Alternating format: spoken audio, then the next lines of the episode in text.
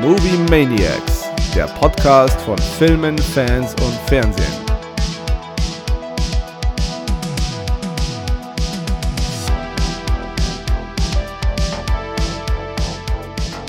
Was ist das? Blaues Licht. Und was macht es? Es leuchtet blau. Ja, das ist unser heutiges Zitat. Äh, Wer es kennt, bitte äh, bei Instagram uns mitteilen. Ähm, ja, es dürfte, glaube ich, einigen geläufig sein. Zumindest äh, Leute, die auf Actionfilme stehen. Und in diesem Sinne, hi Kero. Mahlzeit, Mahlzeit Gaku, Mahlzeit Freunde. Genau, also wenn ihr die Antwort uns über Instagram mitteilt, dann natürlich auch äh, welcher Film, falls es ein Franchise ist, welcher Teil und äh, das Erscheinungsjahr. Könnt ihr ja alles googeln. Jetzt wäre ein guter Zeitpunkt, unseren Handle zu erwähnen. Ach ja, richtig, genau. Falls ihr mit uns auf Instagram in Kontakt treten wollen würdet, könntet ihr das tun unter movie.maniacs-podcast. Und falls ihr uns da noch nicht folgt, dürft ihr auch gerne das bei der Gelegenheit gleich nachholen. So, fühle ich mich wieder eklig, weil ich uns so widerlich angebiedert habe. Naja, und äh, nicht zu vergessen, wir sind ja jetzt auch auf YouTube. Richtig, da da uns ja auch weiter. gerne folgen und mit uns interagieren. So ist es. Da Ja. ist es äh, ohne Satzzeichen, einfach nur Movie Maniacs Podcast. Genau. Dann nutze ich jetzt auch gleich noch die Gunst äh, der Stunde, um meinen letzten Gruß loszuwerden für tolle Geschenke. Und zwar heute geht es an äh, Jay, Saskia und Janette. Die haben mir nämlich ähm, Marvel Dice Throne, das Big Pack, äh, geschenkt. Und da sind äh, vier Charaktere drin.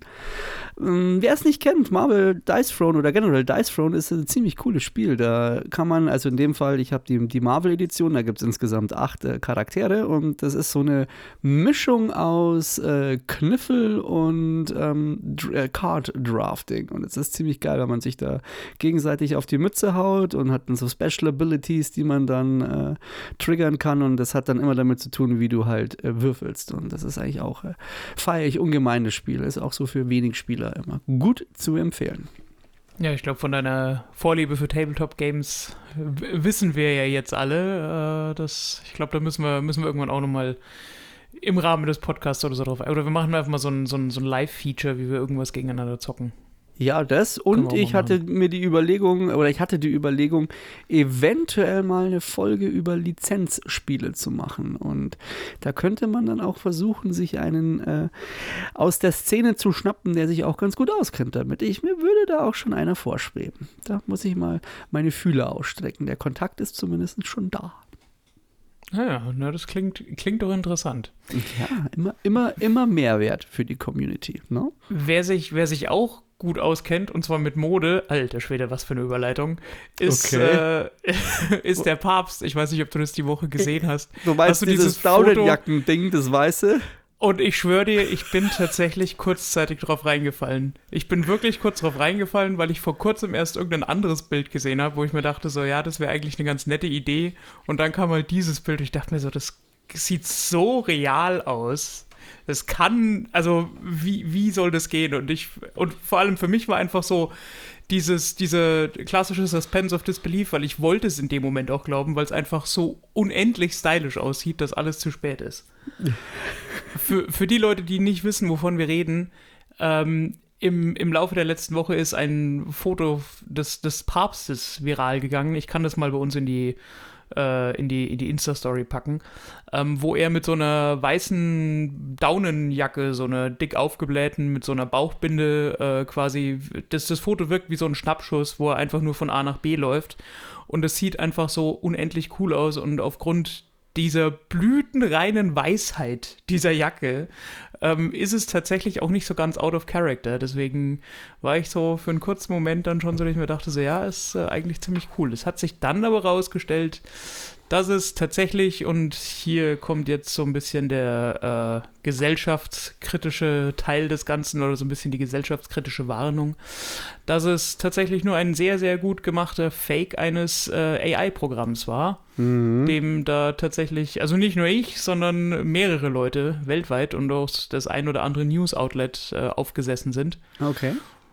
Genau, aber das fand ich. Aber du hast es auch gesehen, oder? Ja, ich habe das Bild gesehen und es sah sehr echt aus, aber es war halt schon so weird, dass ich mir irgendwie gedacht habe, das kann nicht sein. Aber ich habe ich hab das, glaube ich, bei irgendjemandem im WhatsApp-Status gesehen, deswegen auch nicht mehr damit Aha, okay. beschäftigt. Aber es ist ein, ein interessantes Thema, das du da gerade anschneidest. Ich habe mir vor kurzem auch eine Doku reingezogen über halt die, die ähm, AIs, um, äh, wie die im Filmen mittlerweile Einzug halten.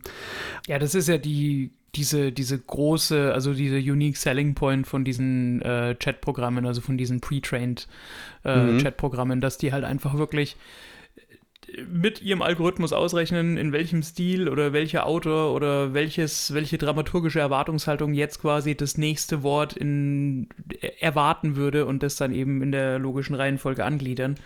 Und äh, das hat ja vielen kreativen äh, Köpfen und vielen, vielen, sag ich jetzt mal, Kunstschaffenden im Sinne von äh, Re- Regiebücher, Kommentare etc. schreiben, da so ein bisschen die, den Angstschweiß auf die Stirn getrieben. Ja. Äh, Schon interessant, ja. Ja, das Programm ist halt so, es gibt auch ein paar Kurzfilme und ähm, diese Kurzfilme hat dann auch JetGPT komplett geplant. Also die hat wirklich das Drehbuch Ja. geschrieben, die Einstellungen.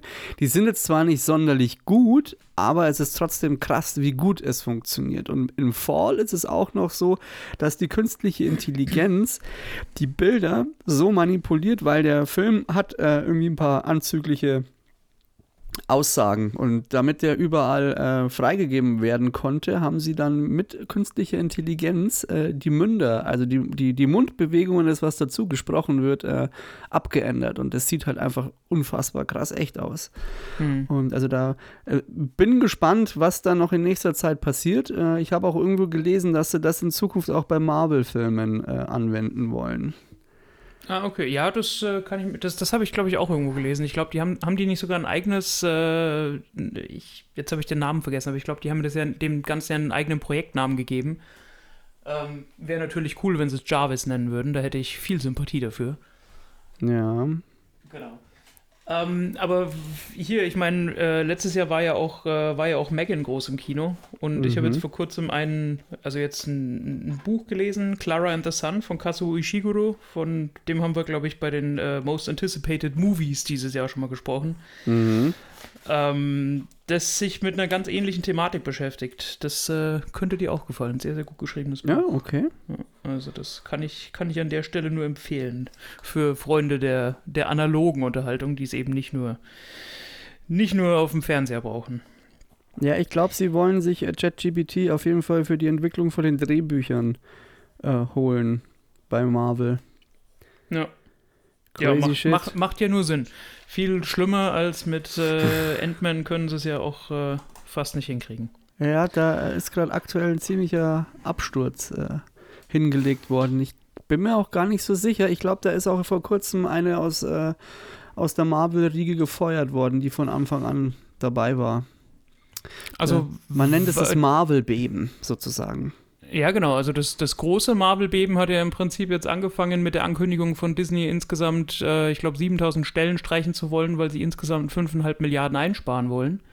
Und jetzt heute ging tatsächlich über den Ticker, dass tatsächlich sogar der äh, Vorsitzende von Marvel Entertainment, also nicht Marvel, äh, das hat mit dem Marvel Cinematic Universe so jetzt nichts zu tun, also das ist nicht Teil von, von Marvel Studios, aber halt Mhm. Marvel Entertainment, da gehört halt alles, äh, was so franchise-mäßig, äh, also so äh, die Comicbuchverlage und, und, und Merchandise, das gehört alles zu Marvel Entertainment.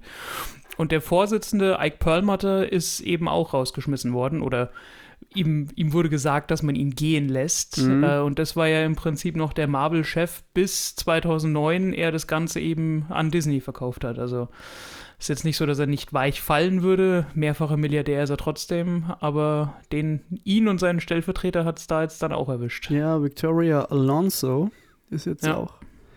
Die muss gehen. Ähm, da wird auch gerade ein bisschen Schmutzwäsche. Äh, Schmutzwä blub, hab ich das? Schmutzwäsche gewaschen.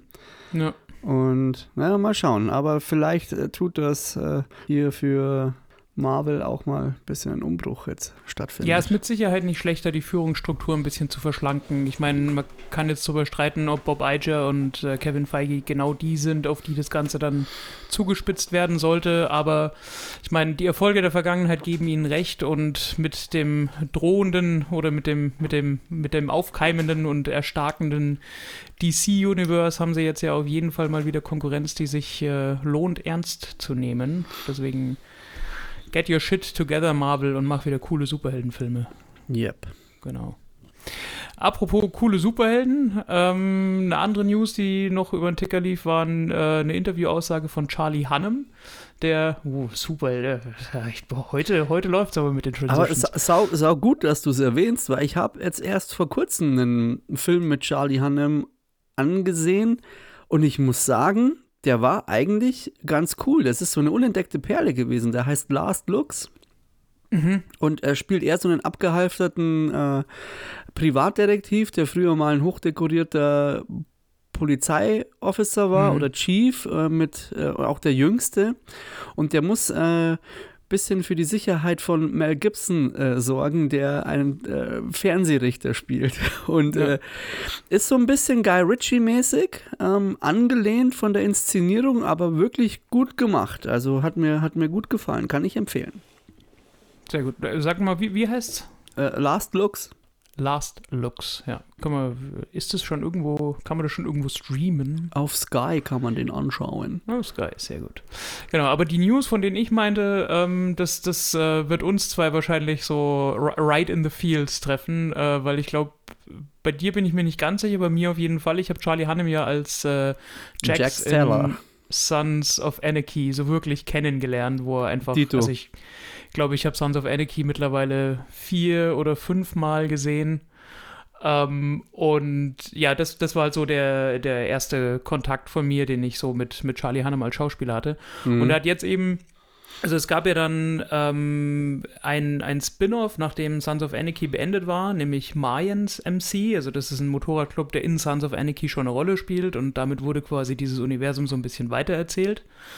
Und auch dieses Spin-off kommt jetzt schon in die fünfte und damit letzte Staffel. Mhm. Und Charlie Hannem hat eben gesagt, dass er äh, sich vorstellen kann oder zumindest es, es äh, schon Vorbereitungen auch gibt, dass er nochmal in dieser Serie einen, einen, einen Gastauftritt äh, geben wird. Es ist zwar nicht ganz, also er kann, ich spoilere da jetzt nicht, aber er wird auf jeden Fall, wird er möglicherweise da nochmal auftreten und das fände ich halt schon ziemlich cool. Das wäre dann auch für mich so ein Grund, mir Mayans nochmal reinzuziehen. Ja. Ja, ich muss zu meiner Schande gestehen, ich habe es nicht bis zu Ende angeschaut. Sons of Anarchy oder Mayans? Sons of Anarchy. Ernsthaft? Mhm. Ernsthaft jetzt? Mhm. Also wenn du mich gerade sehen würdest, mir ist gerade so die Kinnlade so noch unter die Grasnarbe geklappt. Ist Ja, das dein ich- Ernst? Ja, ich weiß ja, was passiert, aber ich wollte es nicht anschauen. Ah, okay, ich glaube, da müssen wir mal gemeinsam eine Watchparty machen. Ich, äh, Oh. Also ich, du, ich muss, muss sagen, als das dann, äh, das ist ja, also Sons of Anarchy, also ich habe ja, also ich finde ich ja super, ist ja mega geil, aber das ist schon so, dass die Serie dir auch ein bisschen was abverlangt. Also das ist so eine Voll. der er ersten, sage ich mal, auch ähm, Serienerlebnisse, die sehr unbeschwert positiv anfangen und du irgendwann so Stück für Stück eigentlich mit, dein, mit diesen ganzen Protagonisten auch nicht mehr klarkommst, weil die halt einfach alle auch Dreck am Stecken haben. zwischenzeitlich hast du gute Gründe, jeden einzelnen Charakter mal richtig scheiße zu finden. Übelst. Und zwar jeden einzelnen. Das ändert sich bei vielen dann wieder, aber genau dieses Spiel mit den Emotionen und mit diesem äh, Don't have any favorites, also was ja von, von Game of Thrones den meisten so bekannt ist, das hat Sons of Anarchy halt genauso gemacht. An manchen Stellen oder mit manchen Charakterbögen sogar noch wesentlich besser in meinen Augen.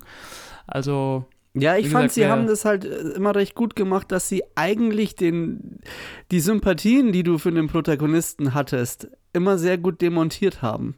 Also das, Ja. regelmäßig bist du da schon in einen sehr moralischen Konflikt gekommen, das wird dann von Staffel zu Staffel, also es fängt ja eigentlich, die sind ja eigentlich von Anfang an schon relativ moralisch äh, verwerflich, aber da ist immer noch so eine Prise Humor einfach dabei. Und Sons of Anarchy ist ja auch zwischen immer mal wieder lustig, aber das, das kippt dann irgendwann immer. Und das fand ich, hat es hinten raus sehr schwer gemacht dann teilweise. Und äh, du hast auch ein paar sehr krasse emotionale Impacts. Also Ja, ja, ja. da gibt es äh, ja zwei, drei, die echt heftig sind. Und ja, und irgendwann war es schon so, dass ich sage, ah, das war nicht mehr so angenehm anzuschauen. Es war immer noch super spannend, aber irgendwie denkst du dann so, ach scheiße, warum kann es nicht wieder so sein wie am Anfang? Aber ich glaube, wenn du es einmal, also mir ging es zumindest so, wenn du es dann einmal wirklich komplett gesehen hast, dann kannst du es beim zweiten und dritten Mal natürlich nicht mehr so, also du kannst nicht mehr so mitfiebern wie beim ersten Mal, wenn Hm. du halt einfach nicht weißt, was passiert, aber du kannst es insofern mehr genießen, weil du halt, äh, das kann so Comfort Food in Anführungsstrichen werden. Äh, zumindest war es bei mir so und das verliert einfach trotzdem seinen, seinen Reiz nicht. Also ich will es hier jetzt auch gar nicht überstilisieren. Das ist einfach nur eine Serie, die mir äh, einfach sehr, sehr gut gefallen hat und die ich immer, also wenn ich mal wirklich gar nicht weiß, was ich gucken soll, Mhm. dann kann ich auch einfach mal zwei, drei Folgen Sons of Anarchy reinschmeißen und äh, finde find es nach wie vor ziemlich geil. Ja, Sons of Anarchy, ich bin mir gar nicht so sicher, aber die dürften so ein bisschen kurz nach Game of Thrones bei uns gestartet haben, oder? Ähm, also ich weiß, dass es 2014 abgedreht war und es waren sechs Staffeln. Ähm, Das sind nicht sogar sieben? Es könnten noch sieben gewesen sein.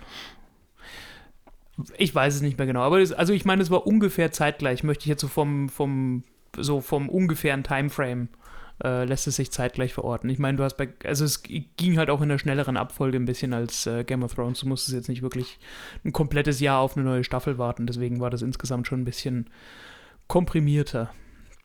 Genau. Nee, aber wie gesagt, an der Stelle, also wer Sons of Anarchy noch nicht gesehen hat, kann man sich mal anschauen, selbst wenn man jetzt kein, keine besondere Affinität zu Motorrädern oder Motorradclubs oder diesem ganzen, dieser Folklore, die sich darum äh, ergibt, hat, kann man das, äh, gibt es da trotzdem genug, genug Punkte, die man, die man genießen kann. Ja, und auch äh, gute, gute Zitate wie oh, Jackie Boy. The decision makes the table. Ja, ist richtig. Das ist sehr viel so Kalenderspruch, Weisheiten Ja. alter weißer Männer, die da äh, zum Besten gegeben werden. Das stimmt schon, ja. Und genau so ausgesprochen, genau so nuschelig. Also ich habe, da Ja. habe ich sogar bei teilweise, das war auch eine der ersten Serien. Ich habe mit, einer mit der ersten deutschen Staffel angefangen und die, die deutschen Synchronisationen waren immer so ein bisschen, oder die deutsche Synchronisierung war immer ein bisschen hinten dran. Und dann habe ich irgendwann auch angefangen, alles auf Englisch zu schauen. Und ich hatte da teilweise echt Probleme mit dem Verstehen, vor allem in der Staffel, die in Irland spielt. Da ist es teilweise echt nur noch ein Kauderwelsch. Ja, das ist richtig, aber war auch, war auch cool. Vor allem die Staffel hatte halt nochmal so einen ganz eigenen Vibe. Ja, aber ich glaube, wir, wir, wir müssen hier jetzt, wir müssen hier jetzt aufhören, über, über Ja, Sons of Anarchy zu schwadronieren. Dann machen wir dann lieber mal eine eigene Folge drüber, wenn nach dem unser- Rewatch. unser Redebedarf. Ja, stimmt, das wäre auch gut, äh, da so groß ist. Genau. Ähm, ansonsten, wenn wir bei äh, verdienten, ja gut, nee, da kriege ich die, die, äh, den Übergang jetzt nicht so gut hin. Killian Murphy, auf den wir uns dieses Jahr noch im neuesten Flick von Christopher Nolan, nämlich Oppenheimer, freuen dürfen, hat, und das äh, konnte ich fast nicht glauben, äh, jetzt tatsächlich zum ersten Mal eine BAFTA-Nominierung für seine Rolle als Thomas Shelby in Peaky Blinders bekommen. Oh. Das ist ja jetzt die sechste und letzte Staffel, die momentan in UK läuft. Und äh, ist jetzt erst dafür nominiert worden, was ich, was ich krass finde, weil allein die ersten zwei Staffeln liefern dir mannigfaltige Gründe, ihn für alle Fernsehpreise zu nominieren, also mindestens zu nominieren, Mhm. äh, die es so gibt. Und äh, jetzt auf den, auf den letzten Schlag hat es dann, hat's dann doch noch geklappt. Genau, also an der Stelle, wenn wir jetzt schon bei Sons of Anarchy waren, gleich die nächste Serienempfehlung, wer sie noch nicht gesehen haben sollte, Peaky Blinders, aber das ist für die meisten da draußen wahrscheinlich auch Yesterday's News. Genau, ansonsten, wenn ihr diesen Podcast hier hört, ist es Sonntag, der 2. April, das heißt, da seid ihr dann leider schon zwei Tage zu spät dran, um es im Kino zu erleben. Aber wir werden das Ganze vorher nochmal auf Instagram geteilt haben mit euch. Ja, Siehst du mal. Äh, Plusquamperfekt in Reihenform. Ähm, und zwar gibt es einen, einen, einen 4K-Remaster von Bloodsport. Der Film, mit dem äh, Jean-Claude Van Damme so seinen, seinen Durchbruch hatte. Äh, über dieses, über dieses geheime Kumite äh, in, in, äh, in China, das äh, Jean-Claude Van Damme besucht und natürlich auch äh, gewinnen möchte, das äh, tatsächlich an Blutrünstigkeit und Gewalt zu überzeugen weiß. Und eben im Zuge dieser Marketingkampagne, weil das Ganze jetzt eben in 4K und äh, auch 5.1 im englischen Originalton, sogar Dolby Atmos, neu released wird, gibt es am 31.03. in 100 oder 150 ausgewählten Kinos in Deutschland eine neue Kinoauswertung. Nur an diesem einen Tag, in vereinzelten Kinos, vielleicht noch in einzelnen weiteren Vorstellungen. Äh, aber da könnt ihr euch Bloodsport nochmal äh, zu Gemüte führen oder könnt es euch zu Gemüte geführt haben, wenn ihr diesen Podcast jetzt hört. Aber wie gesagt, wir lassen euch das vorher auf Instagram auch nochmal wissen. Hast du irgendwie äh, besondere Gefühle für Bloodsport? Hast du den gesehen? Beziehungsweise wie alt warst du, als du den das erste Mal gesehen Boah, hast? jetzt habe ich gehofft, dass du nicht fragst. Dass ich das hab, nicht Ich habe jetzt gerade überlegt, ob ich jetzt, soll ich jetzt dazu was sagen oder nicht. Äh, ich muss ganz ehrlich zugeben, ich mag Bloodsport nicht. Der, der gefällt mir überhaupt nicht. Kann ich, also die Haltung kann ich, kann ich tatsächlich gut nachvollziehen, ehrlich gesagt. Ähm, ist sicher nicht, ist sicher kein, kein Film für jedermann, aber. Also meine ganzen Kumpel haben den übelst abgefeiert, aber ich dachte mir einfach nur, ja, pf, kloppen sich halt, gut. Mein, der hat schon seine, seinen Stellenwert und ich, das, das kann ich ihm durchaus zusprechen, aber das ist halt einfach nicht meins. Ich kann auch mit Karate-Tiger nicht wirklich was anfangen. Ich will. Ja, mir, mir geht es ehrlich gesagt genauso. Also ich bin bei Kampffilmen auch sehr sparsam, was das angeht. Aber ich meine, der ist halt natürlich genau in diese Zeit gefallen, also 1988, wo das Ganze wirklich so. Ähm, also da war das halt en vogue und das war halt auch so der Grundstein für die nennen wir es mal Karriere von Jean-Claude Van Damme. Ja, klar. Also das, was er gemacht hat, bevor er sich quasi im Spagat zwischen zwei LKWs äh, gesetzt hat, hat er, hat er Bloodsports gemacht. Da kann ich, also mit Karate Kid kann ich was anfangen, aber so der Rest. Bin oh, dann eher Mr. so, Miyagi. Ja, Wachs auftragen, Zaun streichen. Genau. Hier rein und raus, oder Ja, wie das war. Und ähm, ja, und ansonsten, wenn, wenn dann eher so für so für Sport, äh, Sport sage ich schon, für so für Boxfilme, da kann man mich dann schon eher haben. Aber da Adrian! Und äh, ich habe da schon einige gesehen und ähm, ja. Gibt's, gibt's schon ein paar coole. Und äh, so für mich äh, ziemlich äh, herausragender finde ich ist auch Southpaw. Ich finde den so ein bisschen underrated, aber den fand ich Ja, das ist der geil. mit Jake Gyllenhaal, oder? Ja. Aber es ja. liegt wahrscheinlich auch daran, weil ich halt Jake Gyllenhaal eigentlich ziemlich feier und äh, in der Rolle auch von seiner physischen Veränderung sehr, sehr, sehr überrascht war. Aber ich fand Ja, es ist ein cooler Typ. Ich meine, es ist jetzt keine innovative Story oder so. Es ist so, wie es es halt oft irgendwie in so Filmen hast, aber ich finde ihn von der Inszenierung ziemlich geil und ziemlich rough. Von daher. Ist, ein- ist ein bisschen besser als äh, The Wrestler mit Mickey Rourke. Aber hat der nicht sogar irgendwie Preise abgeräumt? The Wrestler? Ich, glaube, der glaube hat gar ich nicht glaub- mal so, so ein schlechtes Standing im Allgemeinen. Ich, ich glaube, dass der, ich, ich habe den nicht ganz gesehen, weil ich weiß gar nicht warum. Also es ist nicht so, dass er mir, dass das, was ich davon gesehen habe, dass ich das so scheiße fand, dass ich ausgemacht habe. Ähm, aber der, ich, ich glaube, du hast recht, der hat, glaube ich, besser abgeschnitten, als man ihm das jetzt so zutrauen ja, ist halt auch von möchte. Darren Aronofsky. Also deswegen Ja, ja. kann der gar nicht so abkacken. Ja, genau. Ähm, ist auch, ja, hat auch einen relativ guten Cast. Ich meine, ja, ist, das ist okay, glaube ich. Also ist okay, der Film. So, Ja. für mich. Aber ist jetzt auch nichts, was ich irgendwie nochmal sehen müsste und habe den auch, glaube ich, zum größten Teil schon vergessen. Das ist. Ähm, Was man auf jeden Fall noch mal sehen müsste, und damit komme ich gleich zum nächsten äh, traurigen Abschied in der, in der Welt des Entertainments, ist äh, nach 1234, also wirklich 1, 2, 3, 4 geschrieben, Folgen ist in Japan jetzt die letzte Folge von Pokémon mit Ash erschienen. Und jetzt ist nach 26 Jahren dieses Franchise zu Ende. Mit welchen Gefühlen lässt sich das zurück? Das ist mir sowas von egal. Ich habe keine einzige Pokémon-Folge angeschaut. Ich weiß zwar, wer dieser komische Pikachu ist und dass es so ein Spiel dazu gibt, aber hey, und dass es irgendwas mit roten, ro rotpausbäckiges, gelbes Ding, was so durch die Gegend eiert und die sich gegenseitig auf die Schnauze hauen. Ja, genau. Und dann gibt es noch so einen Pikachu, Dude mit einer Kappe. Ist das ja, der Ash? das ist Ash, ja, ja genau. okay. Passt. Nee, da bin ich raus. Ja, ich war da, also bei mir ist es natürlich genau in die Kind, also bei mir ist, ich war genau in der Zielgruppe, also wirklich zu, ich habe da hundertprozentig genau in die Zielgruppe gepasst, auch mit den ersten Gameboy-Spielen und äh, habe die verschiedenen, also blau, grün und rote Editionen und alles gespielt und die ersten 150 Pokémon konnte ich auch noch auswendig, aber mittlerweile gibt es, glaube ich, 1520 verschiedene Spiele auf 16 verschiedenen Gaming-Plattformen.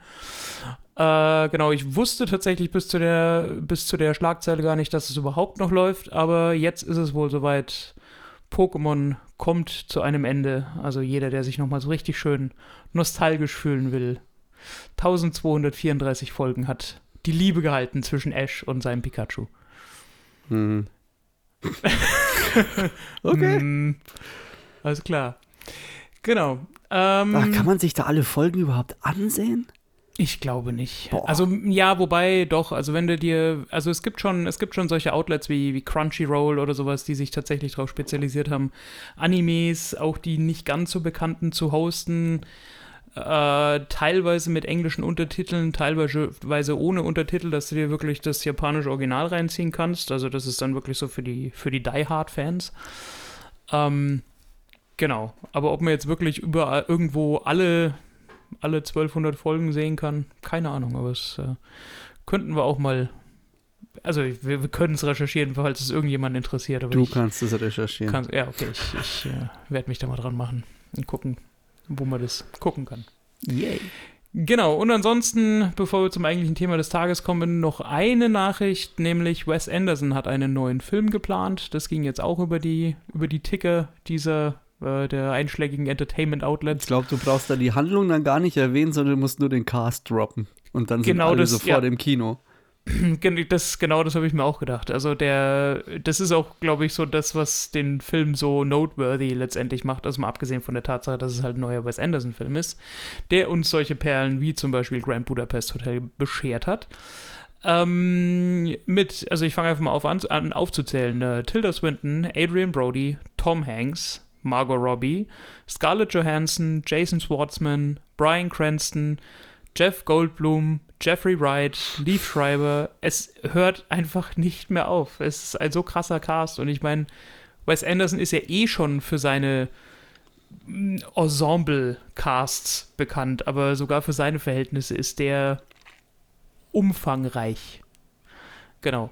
Ähm, ist ein Film, der in den 50ern spielt, so eine amerikanische Stargazer-Convention letztendlich so ein bisschen begleitet, die da irgendwo in der, in der Wüste äh, im, im Süden Amerikas ihr Konklave abhalten und ähm, ja, aufregend wird es mit Sicherheit. Asteroid City heißt das Projekt und kommt im, äh, ich glaube, dass es am 16. Juni 23 in die Verleihs, zumindest in den USA kommen soll. Und ja, dann so um die Zeit, ich meine, mittlerweile gibt es ja keinen, keinen großen Delay mehr, wird es dann auch in Deutschland erscheinen. Ja, also generell, wer Wes Anderson nicht kennt, äh, gerne mal die letzten Filme von ihm ansehen. Er hat einen, ich nenne es mal, sehr außergewöhnlichen Inszenierungsstil. Also man erkennt äh, wirklich, äh, du siehst ein Bild, ein Frame und weißt, das ist Wes Anderson. Und ähm, halt, es ist immer sehr candyhaft, hat auch oft mal so ein bisschen was von Stillleben. Und ich habe ein Buch nämlich äh, von dem äh, mal bekommen. Ähm, das hm. oder nicht, nicht von ihm selber, sondern das ist äh, quasi ein Bildband und der Bildband heißt Accidentally Looks Like Wes Anderson. Und da geht es um äh, Fotografen, die irgendwo in der Welt Fotos gemacht haben, die zufälligerweise so aussehen, als ob sie aus dem Wes Anderson-Film kommen würden. Und haben sie dann natürlich auch so gegradet. Das ist äh, fantastisch. Mega geil. Grading ist für alle, die sich den Trailer anschauen, da glaube ich auch das Stichwort, weil er ja so in den 50ern verortet ist und wer sich den Trailer anschaut, der sieht auch schon so diese, diese einzigartige Körnung, diese Farbgebung, ja. also schon, also allein für Leute, denen das ästhetisch was gibt, und da zähle ich mich selber schon auch dazu, ähm, könnte das ein, ein, ein Schmankerl, ein Schmankerl könnte das Ja. werden dieses Jahr. Ja, ist halt Genau. auch absolut geil. Es ist halt, wenn du so Wes Anderson-Film ansiehst, da kannst du eigentlich, nimmst du dir irgend so eine Szene raus, wenn du zum Beispiel selber fotografierst und versuchst die mal nachzustellen und kann man auch sehr viel lernen in der Inszenierung und so. Es ist echt cool, also cooler, cooler Regisseur. Jawohl, ja. Gut, dann, nachdem wir uns jetzt schon fast eine Stunde in den Mund fusselig geredet haben, In einer gefühlten Stunde. ja, äh, können wir ja auch äh, langsam mal zum, zum eigentlichen Thema dieser Folge kommen. Wir wollten nämlich heute, nachdem wir keinen, keinen einzelnen Film zu besprechen haben oder keine, keine Serienepisoden äh, gesehen haben, die wir jetzt großartig mit euch hier oder für euch auseinandernehmen wollen, haben wir uns gedacht, dass wir ein, ähm, eine Art Audio-Essay zur äh, Oh. Welt der Planszenen machen. Äh, und zwar, wie sind wir drauf gekommen? Wir haben beide vor ungefähr einem halben Jahr, möchte ich jetzt mal sagen, äh, den Film Athena auf Netflix gesehen, der uns, ja, doch beide, also mich zumindest überrascht hat, ob seiner Qualität und seines wirklich ambitionierten Ansatzes, so einen Film und so, einen, so eine Thematik zu verkörpern. Und der Film äh, baut natürlich in seiner Inszenierung sehr, sehr stark auf, auf eben die genannten Planszenen, also auf diese langen Einstellungen, die teilweise minutenlang dauern und die Intensität einer solchen Szene wirklich einfangen können, wie es in dem Film eben geglückt ist. Und ich habe dann mal, was mir dann auch eingefallen ist, unser, der, der allererste Film im Mai vergangenen Jahres, den wir hier zu Ehren dieses Podcasts quasi als Grundsteinlegung besprochen haben, war ja The Northman von Robert Mhm. Eggers. Der da ja auch kein Kind von Traurigkeit ist, der in Nee. seinen Filmen die Leute ja auch, die Schauspieler schindet zur 5000. Aufnahme, äh, wenn auch nur eine Millisekunde in so einer mehrminütigen Planszene nicht funktioniert. Also es ist ja schon auch ein, ein Thema, das uns äh, begleitet und äh, prägt Ja, und uns in den Bei, meisten bei gut Northman, der, der Überfall auf das Dorf und Brutal. man, äh, in Interviews hat man gehört oder konnte man lesen, dass äh, Alexander Skarsgård da äh, doch einiges äh, über sich ergehen lassen musste. Also er musste da sehr oft diese Szenen drehen und ähm, ja, aber wirklich auch eine sehr, sehr herausragende Szene, muss ich sagen. Aber dann, Kero, dann lass uns doch mal so einsteigen und besprechen wir mal, beziehungsweise definier mal den, Ja. was ist eine Planszene? Für An- die, an die jetzt nichts Stelle- mit dem Begriff anfangen können oder eine Plansequenz. Ich, ich muss mir noch mal kurz was zu trinken holen. Das heißt, du kannst entweder Pause machen oder die Leute für circa 47 Sekunden im Alleingang bespaßen. Ich bin sofort wieder da. Okay, ich mach Pause und schneid's dann.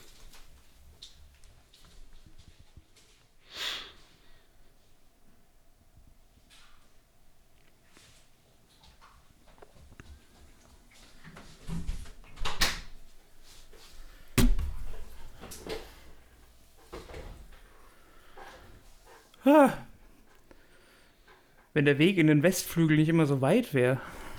Ah ja, du und dein großes Männer. Ja, ja, unfassbar. So, das ist aber notwendig, weil.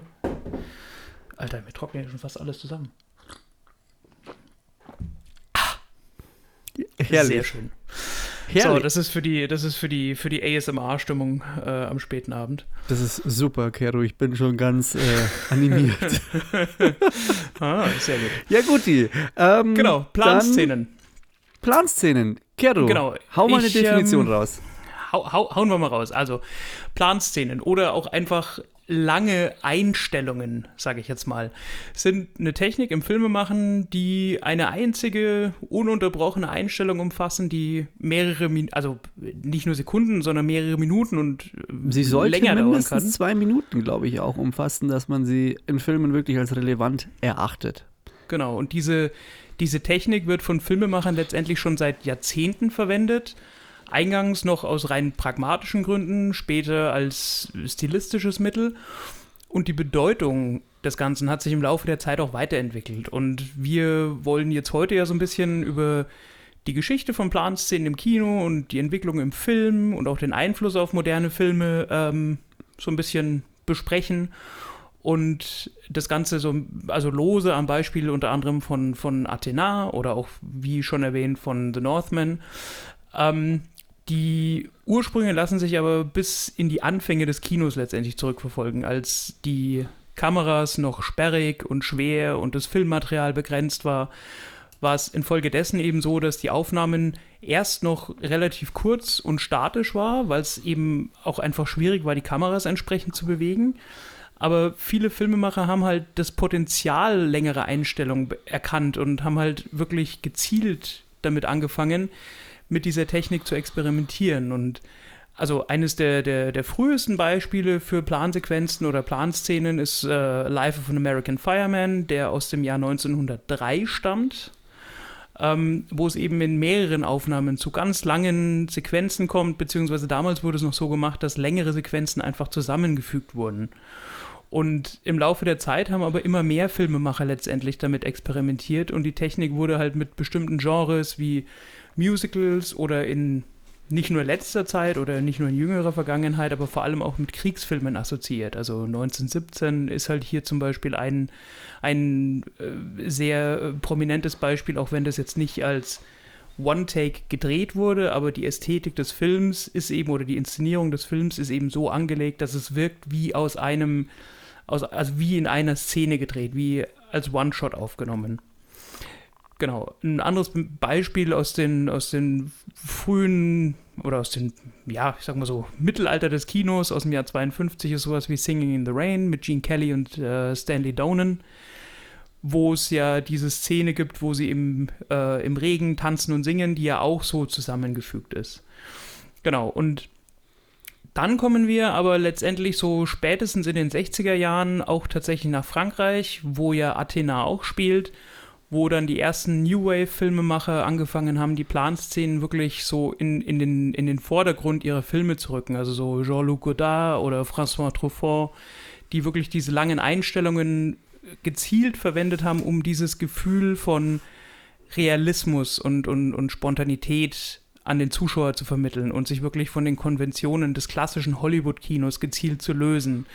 Und äh, ein Beispiel dafür ist auch so die Eröffnungseinstellung äh, aus, dem, aus, aus einem Film äh, Atemlos von Jean-Luc Godard von 1960, in dem der Protagonist eben durch die Straßen von Paris rennt und dabei eben von der Kamera begleitet wird. Genau, so viel vielleicht mal so Einstiegs- oder Eingangs ähm, zu, zur Entwicklung oder zur Entstehung von, von Plansequenzen. Wie ist denn dein Take dazu? Oder wie hast du denn, wie, wie hast du denn zum Beispiel Athena oder sowas empfunden? Oder was lösen solche Planszenen in dir aus, wenn du ihrer angesichtig wirst? Ja, also da muss man, glaube ich, so ein bisschen ähm, differenzieren. Also es gibt sehr viele Filme, die mit Planszenen oder Plansequenzen arbeiten, ähm, die aber letztendlich na, es ist falsch zu sagen, dass sie in dem Fall kein Stilmittel wären, aber die finde ich so ein bisschen untergehen. In erster Linie soll ja ähm, eine Plansequenz ja so ein Stück weit Immersion und so reinziehen in den Film mit sich bringen, dass du das halt selber erleben kannst. Und ähm, es gibt halt viele Filme, die das schon als Stili äh, Stilmittel hernehmen, aber in meinen Augen jetzt nicht so eindringlich sind. Und das würde ich so ein bisschen differenzieren. Und für mich gibt es halt jetzt einfach Filme, wie zum Beispiel Athena, in das das prominente Stilmittel einfach ist. Und Athena lebt einfach wirklich davon, dass du, du steigst in den Film ein und der beginnt mit einer sowas von aberwitzigen Plansequenz, also irrsinnig. Und ich mir dann während des Schauens schon gedacht habe, wie haben die das gemacht? Das ist doch, das ist ja total übel. Wobei ich sagen muss, dass sie sich da in meinen Augen sehr stark an der Eröffnung von ähm, City of Man orientieren. Ja. Und ähm, die so ein bisschen ähnlich so angelegt ist, die aber nicht minder, also die, die würde ich fast sagen, die ist ja sehr kompakt, äh, immersiv, intensiv. Und bei Athena hat man halt einfach im Endeffekt einen ganzen Film draus gemacht. Ich glaube auch, dass der Film also ich finde, es ist ein sehr guter Film, aber man muss dazu sagen, ohne die Art der Inszenierung könnte er etwas flach sein. Also äh, die Handlung. Wäre er hundertprozentig. Ja, die Handlung kannst du, wie, wie ich gerne mal sage, auf dem Bierdeckel schreiben und die Handlung ist ja auch nicht zwingend immer so schlüssig. Aber das macht einfach die Inszenierung komplett wett. Und jeder, der den Film gesehen hatte, also gibt es auf Netflix, sollte auch unbedingt ähm, das Making-of dazu anschauen, weil da siehst du, wie die das gemacht haben und was für eine Scheißarbeit da dahinter steckt. Aber wirklich feinstes, feinstes Action-Kino in dem Sinne. Genau, das wollte ich an der Stelle auch gerade noch sagen. Also auf Netflix hast du eben auch das, äh, also das Athena in Film und Athena Behind the Scenes und da siehst du wirklich, wie die Kameramänner, die diese, diese ja, oberkörpergroßen Gimbals mit dem Kamerarig in der Hand haben, von vier Leuten abgeschirmt, wirklich durch diese Menschenmengen laufen, um auch ja nicht den Shot zu verlieren und äh, dann irgendwie am Baukran 30 Meter in die Höhe gezogen werden und es ist schon wirklich sehr, sehr eindrucksvoll. ich meine, gemessen an der ja. französischen Streikkultur ist das, was in Athena an Handlung dargestellt wird, natürlich nur so ein schwacher Dienstag auf dem Weg ins Büro. Aber. Also, was, was hast du jetzt gut formuliert? Durch, durch die. Inst ja, ist doch so. Also, ich meine, in Frankreich hat ja jeder nochmal irgendwie so den, den Flachmann mit Brandbeschleuniger in der Jackentasche, wenn er auf dem Weg ne, nach Hause nochmal schnell irgendwo eine Mülltonne brennen muss. Ja. Ja, also vor allem, ich, wie ich da drauf gekommen bin, es gibt am Anfang so eine Szene, da sitzt ein Teil der Gang im, in so einem ja, Transporter und die werden verfolgt. Und du siehst halt, die Kamera ist halt ist teilweise in der Verfolgerperspektive von des Autos von hinten, kreist einmal umher und irgendwann geht die Kamera halt in einem Schnitt in das Auto hinein und auch wieder raus. Und wenn du dann da das Making-of dazu siehst, wie halt die Kameramänner auch wirklich da während dem Fahren da irgendwie umsteigen müssen, dann drehen und dann hast du da noch irgendwie, also sich selber drehen müssen im Auto und dann mit den Darstellern, dass das wirklich alles so minutiös oder eigentlich auf die Sekunde genau geplant ist, wer wann was machen muss. Das ist äh, herrlich. Also ich fand die, ich fand das Making-of dann fast noch besser als den Film, muss ich sagen. Aber ja, ähm. das ist auf jeden Fall sehr, sehr, sehr, sehr spannend, um wirklich auch mal zu sehen, wie viel Arbeit und wie viel wirklich minutiöse Planung in wenigen Sekunden Film wirklich drinsteckt. Selbst wenn es jetzt kein Hollywood-Blockbuster ist, der 200 Millionen Dollar kostet. Äh, ist schon wirklich, wirklich interessant zu sehen. Ähm, zu dem, was du vorher noch gesagt hattest, ähm, zur, zur Differenzierung, also welchen Zweck, welchen Grund können Planszenen eigentlich erfüllen? Ich habe mal versucht, vier Kernelemente zu identifizieren, zu ähm, deren. Übrigens heißt er Children of Man, muss ich noch kurz korrigieren. Nicht, ich habe vorher, glaube ich, City of Man gesagt. Ah, ja, ja, natürlich. Cuaron. Ja, ja. ja. Da wollte ähm, ich vielleicht, bevor du da noch ähm, drauf eingehst, ja, äh, wollte ich noch kurz erklären, weil ich finde, dass äh, also die, diese Anfangssequenz ähm, da ein bisschen, glaube ich, mit Vorbild einfach für, für Athena war. Und das ist auch sehr interessant, weil in dieser Sequenz ist es im Endeffekt so, da ist eine Kamera im Auto und die dreht sich im Auto immer im Kreis und äh, verfolgt dann da das Geschehen. Und da wurde ja zum Beispiel auch so gearbeitet, dass man ja das Auto künstlich so ein bisschen vergrößert hat. Man konnte die Fahrersitze nach unten, unten senken, dass die Kamera immer Platz hatte beim Drehen. Und ähm, kann ich auch auf jeden Fall, der ganze Film ist wirklich äh, ziemlich Bombe und wer ähm, gerne möchte, äh, wer gerne möchte, soll ihn sich anschauen. Schaut euch dann einfach, oh, Mensch, was ist jetzt gerade los? Bin ich ja gerade so, brr, ja. Genau, also ähm, wie vorhin schon gesagt, also ich habe mal versucht, vier so Kernaspekte zu identifizieren oder so äh, Motive, aus denen Planszenen äh, eingesetzt werden können. Also das eine ist, ist, ist ganz klar Storytelling. Also man kann solche Plansequenzen einfach sehr, sehr gut hernehmen, um innerhalb einer Story mehr Immersion und wirklich so eine ununterbrochene Erzählstruktur zu schaffen, die es einfach erlaubt, das Publikum auf diese, auf diese Reise, also in diese Erfahrung mitzunehmen, wie sich das Ganze eben entwickelt und, und wie sich das Ganze eben ohne Unterbrechungen, ohne Cuts, ohne dass man so aus dieser Immersion gerissen wird, einfach äh, entfaltet. Dann natürlich für Charakterentwicklungen, also man kann damit wesentlich besser und wesentlich fein oder, oder vielschichtiger so die einzelnen Persönlichkeitsschichten einer, eines, eines Protagonisten offenbaren die Motive, die, die, äh, die ihn zum Handeln bewegen, die Beziehungen zwischen Charakteren, die sich auch durch ihre Handlungen und durch ihre Taten manifestieren und natürlich die Interaktionen mit anderen äh, Protagonisten und das alles innerhalb eines einzelnen Shots.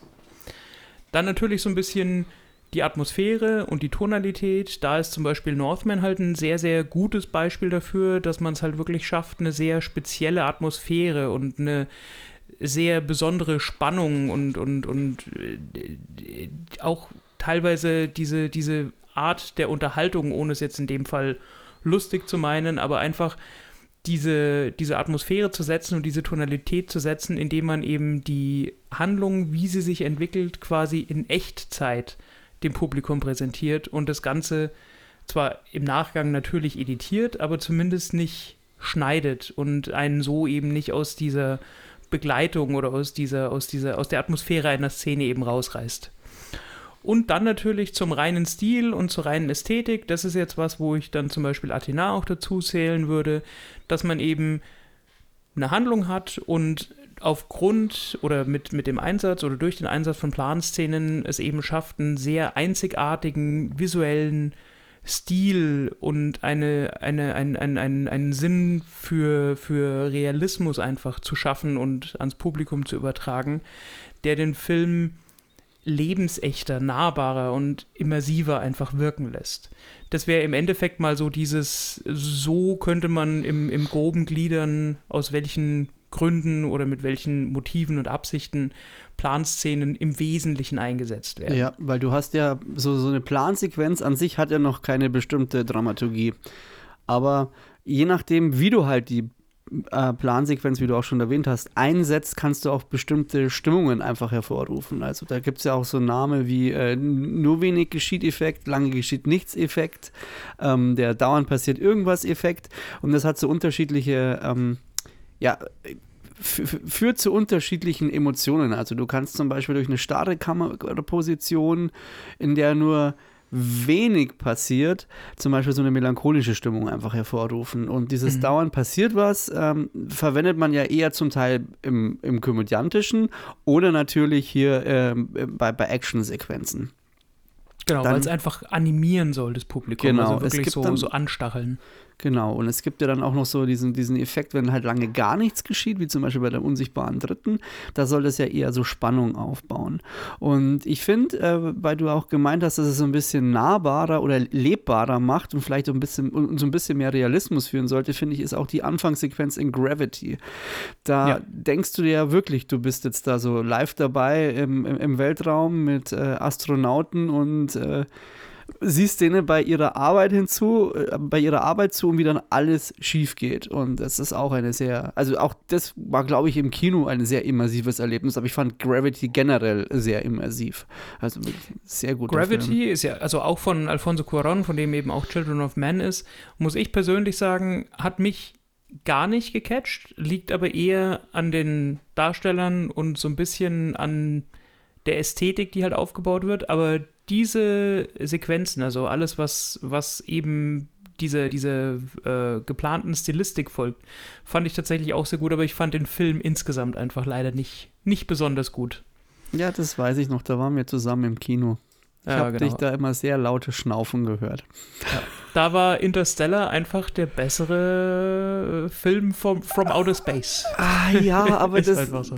aber die kannst du nicht miteinander vergleichen. Nein, natürlich nicht. Will ich, will ich an ja, der Stelle auch gar nicht. Also, ich will ich nicht mal anfangen. Interstellar ist halt da irgendwie Champions League und äh, ja, ja und, und Gravity ist dann eher so das ist der dicke Onkel in der Kreisliga, ja. der sich vorher noch drei halbe reinpumpt. Ja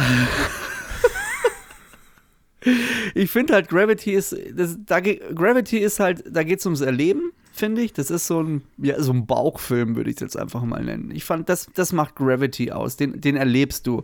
Da, das ist ja im Endeffekt ja auch nur ein Kammerspiel und ein paar Sachen sind jetzt vielleicht auch nicht so super logisch. Ähm, und Interstellar hast du halt wirklich, das ist ja, ja, ist ja ein, ein, fast schon ein Opus und ist ja auch, auch wissenschaftlich, naturwissenschaftlich äh, gut ausgearbeitet von den Darstellern her. Das ist einfach, es ist ein richtiger Spielfilm in dem Sinne. Ja, es ist halt eine ganz andere Liga. Richtige, es ist also halt Nolan. In der, in der Retrospektive, wenn Nolan irgendwann mal fertig ist, wird Interstellar mit Sicherheit als sein Opus Magnum rezipiert werden. Davon kannst du ausgehen. Auch wenn die ganzen anderen Filme, die er gemacht hat, natürlich einen ähnlichen Stellenwert Außer haben. übertrifft sich noch Außer Oppenheimer. Ja, genau, das ist richtig. Das äh, werden wir jetzt dann, werden wir noch sehen. Da gibt's dann Genau. so, da machen wir dann Folgen-Special zu Nolan. Stimmt, ja. Das ist schon ein ein cooler Dude. Nolan-Special. Ja, aber Interstellar ist auch äh, einer meiner Lieblingsfilme. Ist mega geil. Mega. Können wir eine Folge über Christopher Nolan dann auch einfach WLAN nennen? Ah, okay, das ist zu weit. Ah, So, okay. Entschuld- Entschuldige, der tut mir selber weh. ja, der, der, der- tut, der, okay, Puh, es, es sei dir verziehen. Ah, der ist ja fast wert, rausgeschnitten zu werden. Nein, das bleibt Ich drin. überleg's mir. Genau. Also, ähm, äh, vielleicht noch mal kurz, äh, kurz zurück so ein bisschen zur, zur weiteren Entwicklung von, äh, von, von, von Plansequenzen, so als, als Filmtechnik. Also, es, wir sind eben an dem Punkt, dass, äh, dass das Ganze, dass man dem Ganzen im Kino immer häufiger, häufiger begegnet und Filmemacher immer häufiger damit experimentieren. Trägt natürlich, also auch getragen natürlich von dem Fakt, dass immer leichtere Kameras eben auf den Markt kommen und dig digitale Technik verfügbar ist.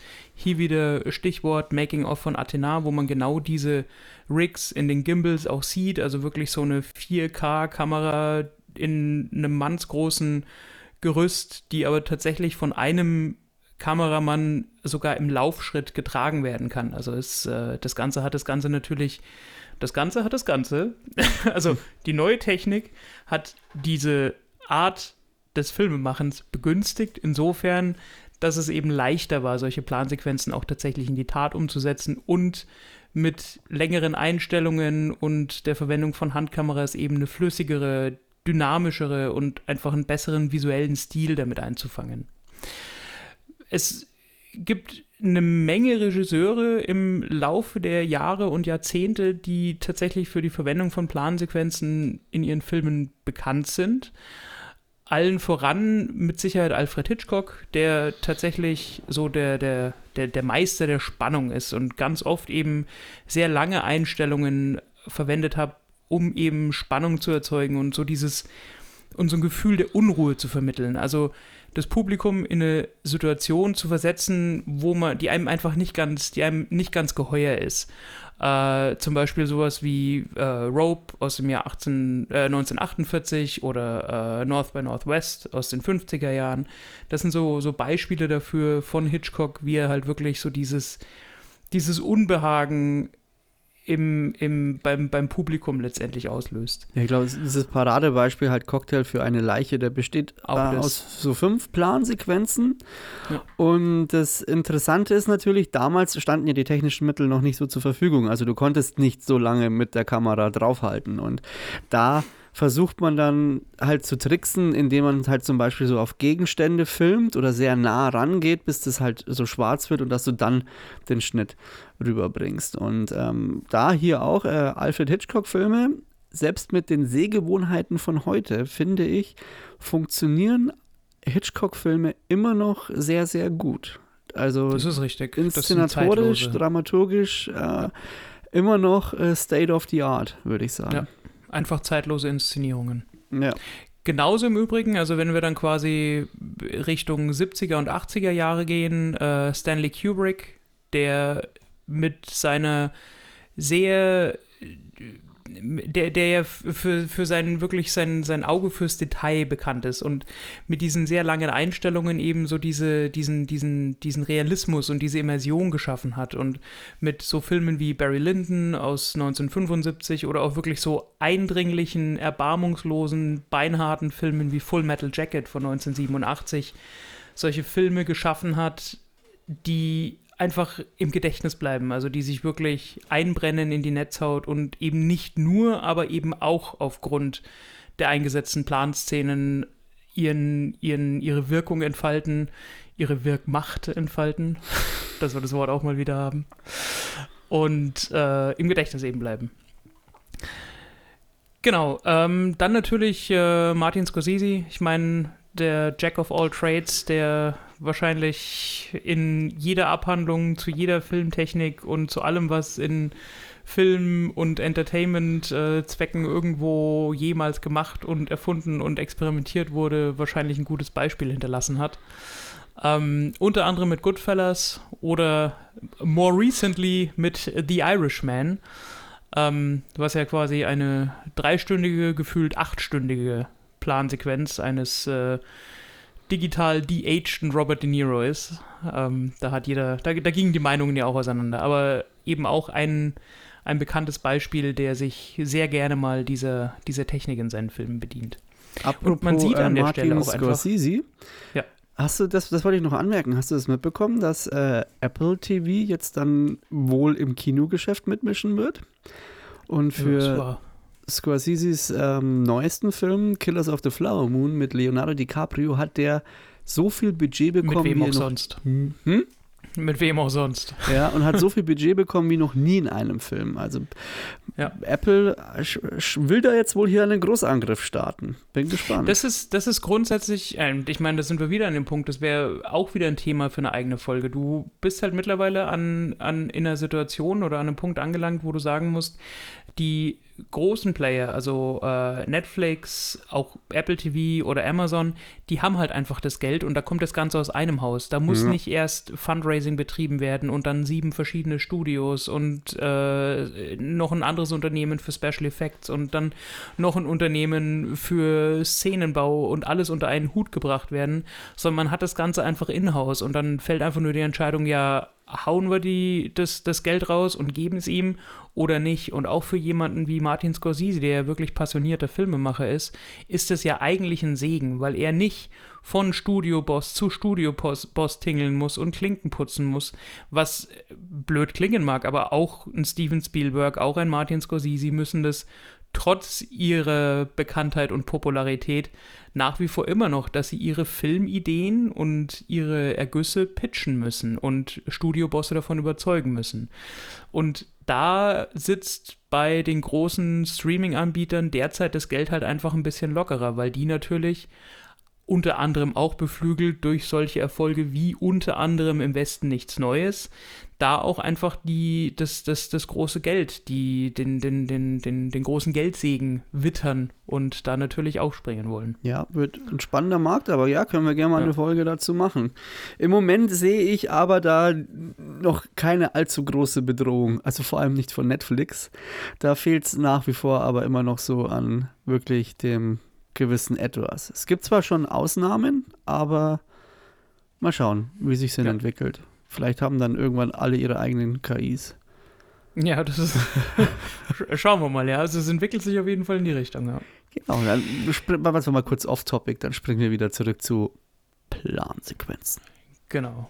Ähm, jetzt haben wir im Endeffekt, also wir haben die frühen, um nochmal zu re rekapitulieren, wir haben so ein bisschen die Entstehung, die Frühzeit des Kinos und der Bedeutung von Plansequenzen und die Entstehung des Ganzen so ähm, äh, gecovert, so ein bisschen die Zeit zwischen den 50ern und 70ern und dann ist natürlich noch die Frage, wie sieht es denn in der Neuzeit damit aus? Also was sind denn so neuere Filme oder aktuelle Filmmacher, die sich äh, dem Ganzen bedienen? Und da hast du halt allen voran, und das ist natürlich so ein Beispiel, das, das mir sehr leicht über die Lippen geht, äh, Alejandro González Inarritu, der unter anderem mit Birdman von 2014 damals auch äh, mit dem Oscar für den besten Film ausgezeichnet und auch im Jahr drauf gleich mit The Revenant mit der gleichen Auszeichnung bedacht, zwei Filme geschaffen hat, in Birdman noch ein bisschen pointierter als in The Revenant, wie wirklich Planszenen oder zumindest der Anschein von Planszenen, in dem der Film so geschnitten wird, dass es wie ein einziger durchgängiger Shot eben wirkt,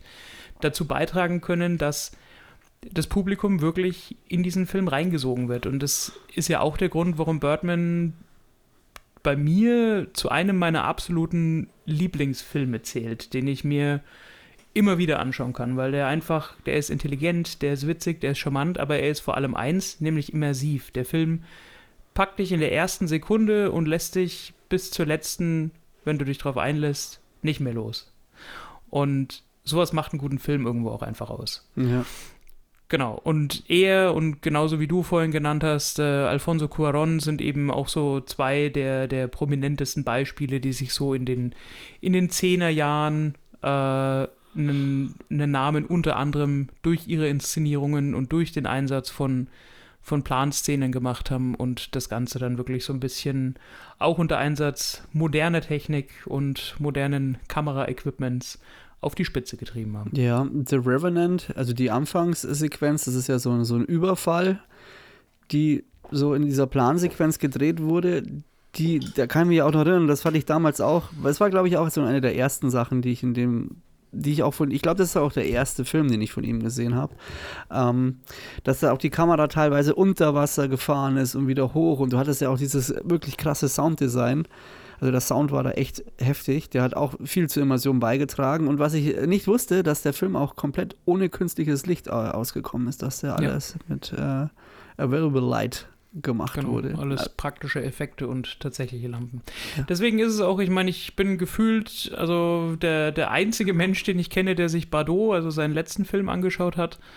Äh, und nachdem der ja wirklich so zerrissen wurde von den Kritikern, äh, also äh, jetzt nicht Cuaron, sondern Alejandro Inarritu, mhm. er ja selber schon gesagt hat, dass er darüber nachdenkt, überhaupt noch einen Film zu machen, weil er offensichtlich so dermaßen missverstanden wird in seiner Funktion als Filmschaffender, dass er sich außerstande sieht, sowas äh, fortzusetzen, was für mich natürlich ein, das, das wäre ein, ein Stich ins Herz wäre das. Ja.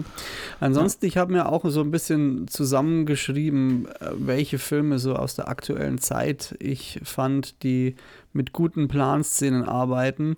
Wobei ich jetzt aus der neuen Zeit auch so jetzt die 90er oder so mit, mit einbeziehen würde. Aber so ja. ganz prominent, was du auch schon gesagt hast, finde ich, ist äh, 1917, der ja.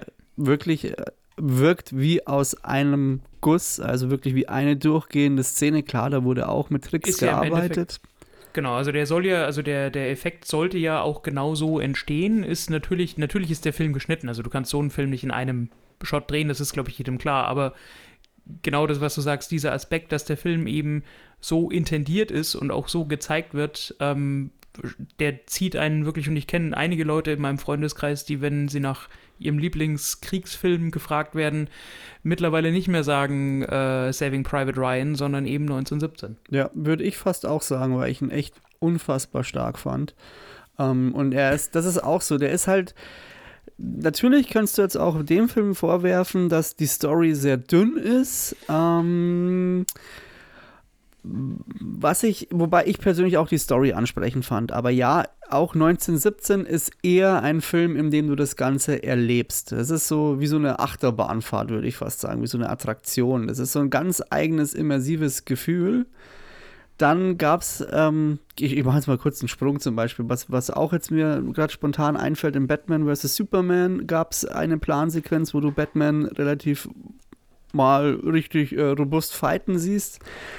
Dann ähm, sogar in den Avengers gibt es eine Plansequenz, aber die dauert halt nur eine Minute. Aber die hat in dem Moment auch so ihre Wirkung, dass du mal so siehst, wie die, wie die Avengers am Stück ähm, gut kämpfen können. Aber ich würde jetzt nicht sagen, dass das jetzt ein herausragendes Beispiel dafür ist. Nur, dass es da zum Beispiel auch verwendet worden ist. Goldstandard dafür, also wo wirklich Plansequenzen in Close Combat und Kampfsequenzen eingesetzt wird, ist natürlich, also mal alles, was so aus dem Hongkong-Cinema und dem Gun Fu-Franchise stammt und so wie wir es in der letzten Folge ja auch schon bei John Wick besprochen haben, der das Ganze ja nochmal auf ein ganz anderes, auf ein ganz anderes Level hebt. Aber einer der frühesten Berührungspunkte, die ich damit hatte, wo mir das Ganze, auch wenn ich es zum damaligen Zeitpunkt als Knilch noch nicht wirklich hätte benennen können, war äh, Old Boy von 2003 Absolut. von äh, Park Chan-wook. Da gibt es diese, also wo sie sich da durch dieses Treppenhaus prügeln. Ja. Äh, unfassbar. Das, also ich, ich, ich saß da davor und war einfach platt danach. Also was, was so hautnah Erlebbares im Fernsehen zu sehen und wirklich so gefühlt Teil der Action zu sein und, und danach selber so den eigenen Unterkiefer und Jochbein abtasten zu wollen, ob nichts gebrochen ist, ist äh, schon, schon beeindruckend, ja. Genau. Children of Man haben wir schon gesprochen. Ja. Dunkirk ähm, ist vielleicht noch so ein, wobei bei den Kriegsfilmen waren wir auch schon. Ja, Dunkirk ähm, ist, ist, ist, ist cool, auch cool gemacht, auch mit diesen drei Zeitebenen, die er hat. Ja. Ähm, was mir, äh, was ich mir noch aufgeschrieben hatte, eine Plansequenz, die ich ziemlich geil fand, obwohl die Staffel nicht so gut war, ist aber die am Anfang von The Long Night, als sie sich äh, vorbereiten auf die Schlacht gegen die weißen Wanderer. Ah, ja, ja, ja. Ja, da- Stimmt, siehst du mal, das wäre jetzt zum Beispiel, das ist so ein, okay, also die, die Beispiele sind mannigfaltig, da wäre ich jetzt zum Beispiel gar nicht drauf gekommen, aber du hast natürlich absolut recht. Das Ja, ist das auch so ein. Beispiel dafür, wie das Ganze eingesetzt wird, um eben im Sinne des großen Alfred Hitchcock wirklich so dieses Unbehagen und dieses bevorstehende Verderben und, und dieses, dieses Übel in der Welt so ein bisschen Genau, zu, und das hat wahnsinnig gut in dem Moment äh, funktioniert und in Wenn es nicht so scheiß dunkel gewesen wäre. ja, The Long Dark. Ja, genau. Und in einer Serie, die letzte Folge schon erwähnt haben, True Detective, gibt es ja auch, da habe ich glaube ich auch letzte Folge schon erwähnt, eine Planszene, in der sich äh, Matthew McConaughey durch in einem Ghetto durch zwei Wohngebäude äh, durchschlägt. Und das war auch so das erste Mal, glaube ich, in einer Serie, dass ich eine Plansequenz gesehen habe und mir dann in Folge 4 kommt die und ich mir gedacht habe, wow, also bis, bis zu dem Zeitpunkt dachte ich ja schon, du kannst die Serie nicht mehr toppen. Aber dann Ja. mit dieser Plansequenz war nochmal die Benchmark noch ein bisschen höher gelegt und es ist wirklich fantastisch gemacht und äh, der, der Regisseur, ich glaube Fu- Fu- Fukunaga heißt er, gell? Fukunaga, glaube ich. oder ne? Fukunaga, die haben da ähm, wirklich mit, mit 16 äh, äh, Regieassistenten gearbeitet, die wirklich da diesen ganzen Block verteilt waren und den Leuten noch irgendwie die Kommandos zugerufen haben, was sie jetzt in dem Moment machen müssen, was da passieren muss und was jetzt passieren muss, dass sie das alles halt hinbekommen haben. Und er hat schon Genau gemeint, so, genau so übrigens, wie man es im Making-of von Athena, nur weil ich da, Ja. also weil wir es damit eben am, am besten plastisch untermalen können, auch sieht. Also wer sehen will, was wir damit meinen, wenn wirklich diese Regieassistenten da aus allen Ecken gekrochen kommen und die Leute an ihre Plätze verweisen, da wird auch nochmal Bezug drauf genommen. Ja. Aber bitte, erfahre fort, Mhm. aber nicht zu weit. Ja, ich wollte nur sagen, das ist äh, auch äh, ein, ein äh, sehr immersives und äh, cooles Erlebnis gewesen in der Serie. Ansonsten würde ich, also klar, man könnte sich jetzt noch, ähm, könnte jetzt jeden einzelnen Film durchgehen, wo irgendwann mal eine Plansequenz ähm, aufgetaucht ist. Ich Genau. glaube, es reicht auch schon, wenn man einfach so ein bisschen sensibil sensibilisiert hat, als auch, wenn man eine Plansequenz sieht, wie viel Arbeit eigentlich dahinter steckt und was die in einem, finde ich, aus, auslösen. Das ist ähm, sehr interessant. Und wenn man euch jetzt da so ein bisschen sensibilisieren konnte damit, wäre das schon eine coole Sache, würde ich sagen. Genau, weil zusammenfassend lässt sich, glaube ich, sagen, dass Planszenen eben ein sehr wirkungsvolles Mittel im Filmemachen sind, das von Filmschaffenden zwar schon seit Jahrzehnten, also einfach seit Jahrzehnten eingesetzt wird, die Technik sich im Laufe der Zeit natürlich auch weiterentwickelt hat und die Bedeutung des Einsatzes dieser Technik sich entsprechend verschoben hat. Heute sind Planszenen verbreiteter denn je und auch zugänglicher als je zuvor und Filmemacher auf der ganzen Welt, egal ob große Hollywood-Produktion oder A24 oder Indie-Produktion, experimentieren weiterhin mit dieser Technik, um eben unvergessliche, fesselnde Filme mit einer einzigartigen Atmosphäre zu schaffen. Oh, das hast du jetzt fast schon gesagt wie so ein Pressesprecher für, für, für, für, für ein Hollywood-Studio, das sich auf Plansequenzen Ich habe mir das spezialisiert ehrlich, hat. Ich habe mir das tatsächlich auch so aufgeschrieben vorhin. Hey, du Fuchs, du. Ja, siehst du mal. Ja, das ist so, wenn, wenn, wenn wir schon, wenn wir schon mit dem Anspruch rangehen, sowas wie ein, ein, ein Audio-Essay über ein Ja, Thema zu machen, klar. dann müssen wir das Ganze natürlich auch in der entsprechenden Wortgewalt aufbereiten. Ich meine, es gibt das Leute- Ganze auch in Horrorfilmen, äh, sei es im Texas Chainsaw Massacre im, von, von Michael Bay, da gibt es auch eine relativ, äh, nenne ich mal, originelle Kamerafahrt, die auch ziemlich eklig ist. Und Dann wird die Kamera angeschmissen und erst wieder ausgemacht, wenn das scheiß Benzin in der Kettensäge leer ist. sozusagen. Und noch ein bisschen ekliger. Ja, Ähm, so ist das. ach nee, jetzt habe ich deine Pointe versaut. Jetzt, jetzt, jetzt schnalle ich ihn erst. Okay, gut. Ja, be- besser, besser spät als nie. besser später als nie. Mhm. Nee, also wie gesagt, man könnte jetzt noch äh, Ich habe ja, ich habe ja sogar eine Liste offen mit Filmen, die 173 Einträge hat und äh, die ähnlich, also die beginnt Die in den zählen wir hier 30ern. jetzt aber nicht auf. Nein, aber da steht auch schon der, der von, von Lewis Milestone im Westen, nichts Neues, in Scarface, die Schwestern von Groin, Holiday, etc. Genau, ich also, würde sagen, wer da das- Bock das hat, kann sich ja einfach, kann das auch mal googeln und dann gezielt sich die Filme reinziehen. Also wir können, wir können das Ganze auch in die, in die Shownotes packen. Also wir werden die Shownotes auf jeden Fall so ein paar ausgesuchte Beispiele packen und vielleicht auch einfach einen Link dann eben zu dieser umfassenden Liste, wer sich da wirklich im Detail dafür interessiert. Ja, aber vielleicht noch eine Warnung. Nur weil ein Film eine gelungene Planszene hat, heißt es noch lange Ist es nicht, noch dass es ein gelungener Film, ist. Wie zum Beispiel Gravity. Ja, ja. Ah, ich sehe sogar, Nein. dass die Reifeprüfung in dieser Liste vorkommt, Um Gottes obwohl Willen. ich mich dann nicht an eine Plansequenz jetzt erinnern könnte. Aber wieso sagst du zum denn hier, oh Gott, oh Gott, magst du den nicht? Ach so, nee, stopp, Quatsch. Ich habe gerade, nein, vergiss es. Nein, nein, nee, nee, alles gut. Hast du ich hab, verwechselt?